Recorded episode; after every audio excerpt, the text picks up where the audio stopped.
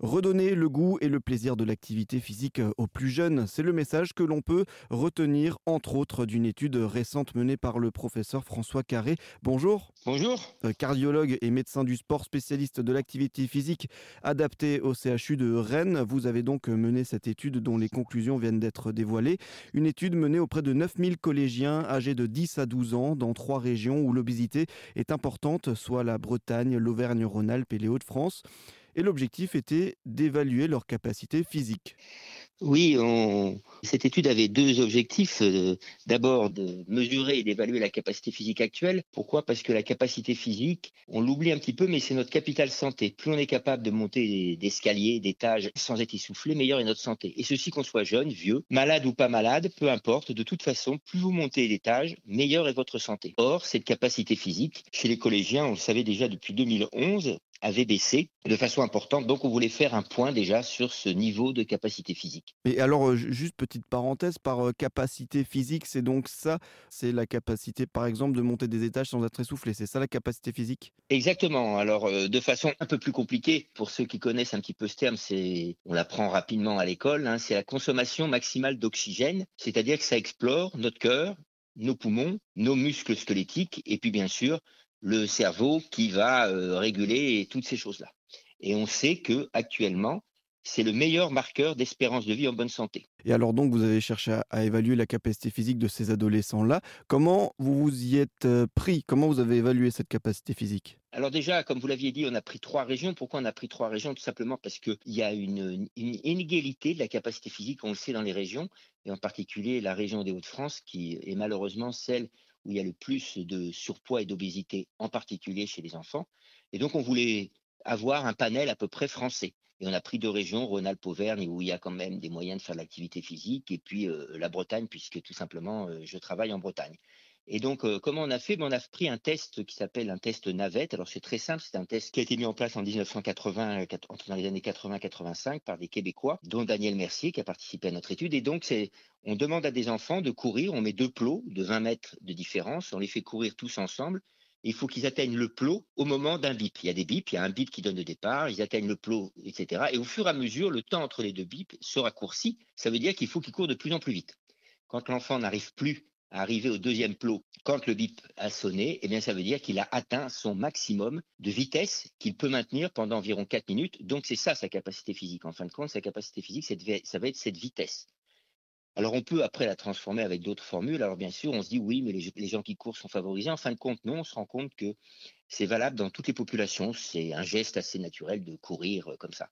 Donc c'est un test qui est classique. Le premier point qui est important, c'est que comme on se doutait que la capacité physique des enfants avait baissé, on a adapté un petit peu ce test, c'est-à-dire que le, premier palier était plus simple. C'est-à-dire qu'au début, dans le test de départ, on courait à 8 km heure entre les deux premiers plots, et maintenant, nous, on est parti à 6 à l'heure, parce qu'on s'est dit, vu leur niveau de capacité physique, les enfants qui ont la moins bonne capacité physique risquent de ne pas pouvoir faire le premier palier. Donc déjà, on se doutait un petit peu du résultat. Quel a été justement le, résultat de, ce test? Alors le résultat donc euh, de cette évaluation de départ a montré que la capacité physique des enfants en moyenne était de 10,4 km/h et que ceci correspondait à 1 km/h de moins qu'une étude qui avait été réalisée en 1987 à Bordeaux par le professeur Cazorla et qui avait montré que c'était plutôt 11,4, 11,2, 11,4. Donc on est à peu près, on a perdu à peu près 1 km/h et deuxième message aussi important, qui ne nous a pas surpris malheureusement, c'est que la région euh, Hauts-de-France était plutôt était à 0,6 km heure de moins, donc un petit peu moins de 9,9 euh, entre 9,9 et 9,8 km heure que l'ensemble des collégiens français. Et alors donc euh, à partir de, ce constat-là,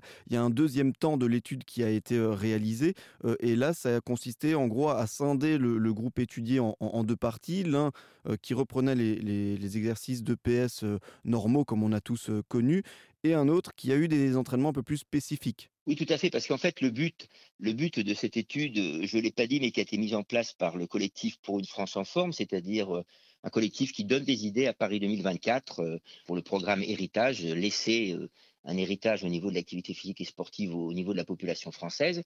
Et donc, ce collectif, nous, on se creusait la tête, on, est, on est une trentaine à réfléchir sur comment faire changer ces choses-là.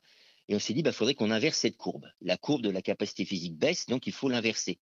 Et donc, on s'était dit, comme vous l'aviez présenté, vous l'avez présenté, on va proposer à ces enfants de les répartir en deux groupes. Donc en fait, on a eu 6300 enfants sur les 9000 qui ont tout fait, c'est-à-dire qu'on fait les deux évaluations. Ben, c'est simple, il suffit qu'il y ait un enfant qui manque une séance d'entraînement, il était exclu parce qu'il était malade pour des raisons X, Y, Z. Et donc il y a un groupe qui a fait les cours d'éducation physique du programme classique et l'autre groupe qui, pendant ces cours-là, a remplacé les 15 premières minutes du cours par un entraînement de type fractionné, c'est-à-dire qu'ils couraient, ils faisaient toujours ce test navette, mais pour chacun en fonction de leur évaluation, donc de la vitesse maximale qui pouvait tenir 4 minutes, eh bien, chacun leur donnait une allure à maintenir. Alors, il la maintenait pendant deux minutes, ensuite il se reposait une minute, puis repartait pour refaire pendant deux minutes. C'est ce qu'on appelle l'entraînement fractionné, qui est assez classique. Et ceci correspondait donc à peu près à 7-8 minutes d'effort parce qu'il y avait un échauffement et comme toujours, une récupération après. Ça, il le faisait deux fois par semaine parce qu'il y a deux cours d'éducation physique par semaine en sixième. C'est pour ça qu'on a choisi la classe de sixième.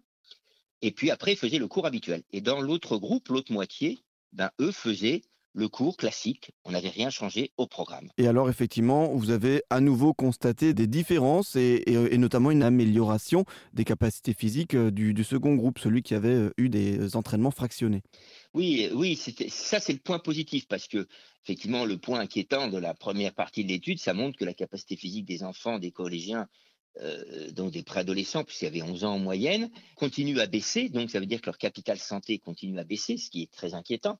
Mais là, on montre que avec euh, deux séances par semaine pendant six semaines, donc en fait, ils ont fait en moyenne une dizaine de séances, même un tout petit peu moins parce qu'il y a des classes qui ont dû sauter une séance, mais peu importe, en quelques séances, on va dire en, en 8 à 10 séances de 15 minutes, eh bien, on peut augmenter la capacité physique de ces collégiens de 5% pratiquement un petit peu moins, 4,7% exactement, alors que les collégiens qui ont suivi le cours habituel, eux, n'ont augmenté que de à peu près 2%. Alors pourquoi les collégiens du groupe euh, d'entraînement d'éducation physique habituelle ont augmenté? Ben, Tout simplement parce qu'on a fait cette étude en début d'année, en septembre. Donc les gamins venaient de vacances pendant lesquelles ils n'avaient peut-être pas fait beaucoup d'activité physique. Et donc là, ils ont quand même eu deux séances d'activité physique par semaine. Et en plus, on sait que quand on fait deux fois le test navette, la deuxième fois, on fait souvent un peu mieux que la première parce qu'on est moins inquiet, etc. Donc en fait, le cours d'éducation physique classique a permis d'augmenter de 2% à peu près. L'entraînement spécifique qu'on a donné, fractionné, individualisé, a permis d'augmenter de 5%, ce qui est énorme comme différence entre les deux. Donc on a montré qu'on pouvait inverser cette courbe donc, comme l'étude porte son nom, inverser les courbes, c'est possible en proposant aux enfants un entraînement individualisé basé sur du travail fractionné inverser les courbes et améliorer la santé des plus jeunes, c'est notamment l'objectif de cette étude, cette étude que vous avez réalisée auprès de 9000 collégiens âgés de, de 10 à 12 ans, justement pour évaluer cette capacité physique et qui montre que l'on peut l'améliorer au moyen de, certains entraînements et de tout un, procédé. Merci beaucoup François Carré. Je rappelle donc que vous êtes cardiologue et médecin du sport, spécialiste de l'activité physique adaptée au CHU de Rennes. Merci beaucoup de nous avoir présenté cette étude. C'est moi qui vous remercie.